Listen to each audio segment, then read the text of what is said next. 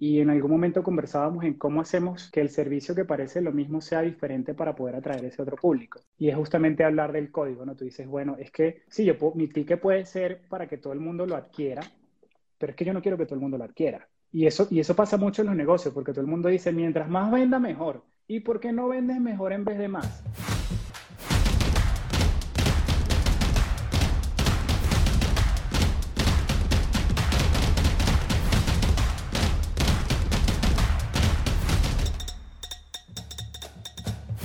Ciertos consejos que utilices vos desde el mundo del fitness para que los negocios con los que trabajan funcionen y crezcan. ¿Qué haces vos? ¿Cuáles son esos consejos? Número uno es medir. Si tú no mides lo que estás haciendo, no vas literalmente poder tener un quizás un segundo paso o por donde más o menos te puedes, te puedes ir. Y lo segundo es experimentar. Todo es por experiencia. Si, ah, es que vamos a ver el gimnasio no es que no vamos a ver el gimnasio, vamos a, vamos a disfrutar del gimnasio, vamos a entrenar, vamos a sudarla, vamos a ir a correr, no es vamos a ver correr gente, no. Entonces yo creo que el, el tema de medir y experimentar es sumamente clave para cualquier negocio que quiera de alguna otra forma romper con esa, digamos, fase de meseta, ¿no? Que así se dice en el fitness, cuando me quedé estancado y no subo ni bajo, y, pero estoy allí, esas dos cosas para mí serían súper importantes. Oiga, y esa estancada se da muchísimo a los negocios, ¿no? Esa estancada es un tema de llegar a esa fase de meseta se da de manera repetitiva. Y creo que el tema de experimentar al final es, claro, es que nadie va a aumentar músculo viendo a otro hacer, ¿no? Exacto. otro, otro, otro detallazo ahí, que me parece interesante en, en todo lo que hemos venido hablando en ese resumen es el tema de los códigos. Se dice y que en el, mundo del fitness, para utilizar una palabra exclusivo, que exclusivo puede tener tantos significados como tú quieras, si tú no tienes claro esa segmentación básica del marketing, eh, qué código cultural tú te quieres comunicar, a dónde le quieres llegar y por dónde va esa segmentación, tampoco va a pasar. Y ahí va a hablar un poco sobre el tema de focus con procesos y resultados, ¿no? Es, yo creo que eh, eh, el tema de estar claro en el código de lo que tú quieres hacer y a dónde quieres llegar es sumamente importante. Siempre en las marcas fitness y en específico de nutrición deportiva. Pasa mucho también en gimnasios. Por ejemplo, tuve la oportunidad también de trabajar con Spinning Center y Spinning Center tiene otras unidades que forman parte del mismo holding. Y en algún momento conversábamos en cómo hacemos que el servicio que parece lo mismo sea diferente para poder atraer ese otro público. Y es justamente hablar del código, ¿no? Tú dices, bueno, es que sí, yo mi ticket puede ser para que todo el mundo lo adquiera, pero es que yo no quiero que todo el mundo lo adquiera. Y eso, y eso pasa mucho en los negocios, porque todo el mundo dice, mientras más venda, mejor. ¿Y por qué no vendes mejor en vez de más? Yo creo que ese sería por ahí el... el, Ey, pero esa frase está brutal. ¿Por qué no vendes mejor en vez de más? Porque es que la mayoría de personas consideran que esto es un tema de cantidad y creo que con el tiempo también ha cambiado ese tema, ¿no? Así es. Lo mismo, es que no es un tema solo de repeticiones, o sea, y no es un tema solo de más peso, huevón. Es un tema de verdad creo que el, resumen más claro de toda esta vuelta es, weón, el truco está en la técnica. Y entró Millán Ludeña. Ese sabe cositas. Ese más sabe cositas, weón. Ese más sabe cositas.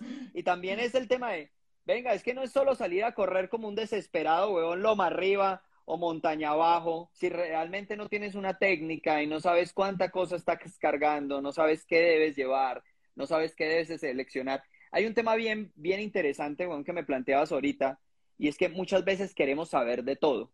Muchas veces, y, y en el fitness, eh, y vos colocabas ese ejemplo y nunca había pensado en eso, huevón.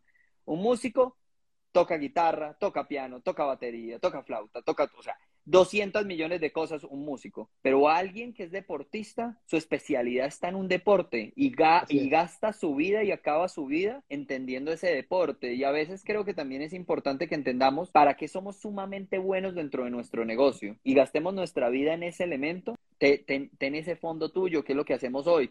Vos tenés tu fondo que es el fitness, yo tengo mi fondo que es el branding. Y, y después de eso, después de que tengamos ese, ese, ese fondo que tenemos nosotros, métale forma, hágalo como usted lo hace. Y vos ahorita hablabas de ese tema y quisiera que, que, también cerráramos hablando un poquito de eso, y es que hablabas de experimentar, Fer. Sí, en el mundo del fitness y en el mundo de la psicología, sin experiencia no hay cambio.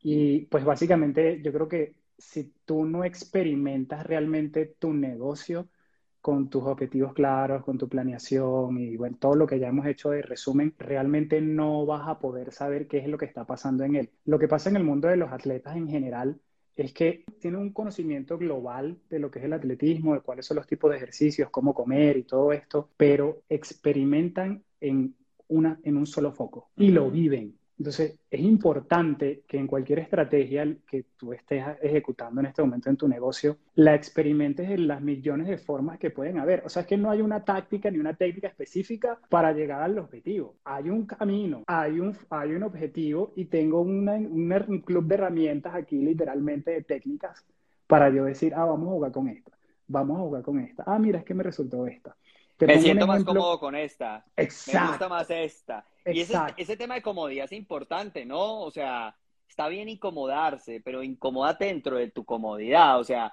incomódate dentro del ejercicio que te gusta hacer. Pues date caos ahí, ¿no? Ah, me gusta trotar, me incomodo trotando, pero no me incomodo en una mierda que no me gusta hacer, es que físico-culturismo.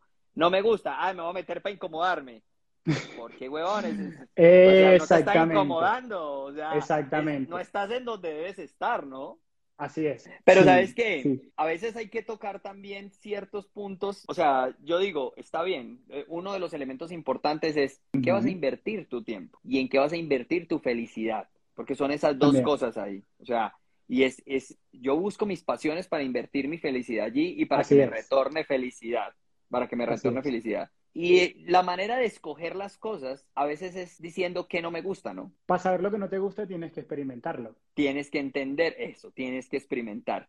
Y cuando logras experimentar, al final logras entender que si esto no me gusta, esto no me gusta, esto no me gusta, pues esto es lo que me gusta. Y ese proceso de esto es lo que me gusta, pues ya me mete en un tema de objetivos, disciplina, técnica, meterle peso, repetir, repetir, repetir porque al final si quiero tener un buen músculo financiero, un buen músculo desde el tema, o sea, son diferentes músculos, no creamos que el único músculo es el corporal, hay músculos financieros, hay músculos de humanidad también, hay empresas que el músculo que trabajan es la humanidad, es procesos de endobranding bien interesantes, bien, bien cuidados, de protección. Para terminar aquí con el live, una última pregunta, Fer. Marcas que rompen marcas. Y desde, esa, desde ese estímulo de romper marcas y desde ese estímulo, ¿cuál es la marca que realmente, la marca más importante que debe romper una marca? Yo siempre he dicho que el mejor competidor de una marca es ella misma. Y, y cuando lo logra entender realmente su marca propia, y creo que en el mundo del deporte se da igual, un deportista no anda pensando si va a patear el balón a la misma velocidad de Cristiano. Un deportista piensa si hoy pateó el balón a 20 kilómetros por hora, mañana lo patea a 25. Si hoy nadie hice tantas piscinas en tantos minutos, mañana lo voy a hacer en tantos. ¿Cuál crees que es la, marca más importante que debe romper una marca? Creo que la más importante es mirar adentro, no afuera. Es adentro de tu negocio, ¿Cuál es ese punto donde tú dices, esta es la marca que yo quiero romper? Y para que suceda eso en serio, o sea, tienes que tener todo lo anterior. Porque tú para romper tu marca tienes que literalmente especializarte en algo,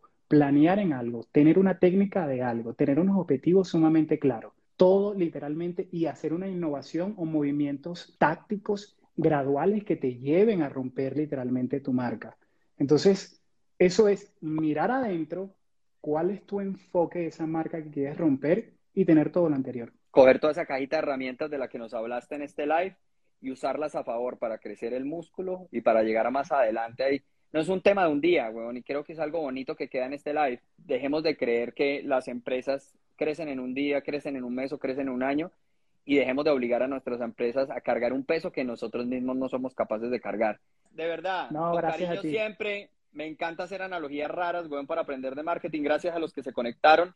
Oiga, si pudo adelgazar el elefante de Kellogg, cualquiera puede. Nos vemos. Abrazo a todos. Nos vemos, muchachos. Gracias, Un abrazo, chao.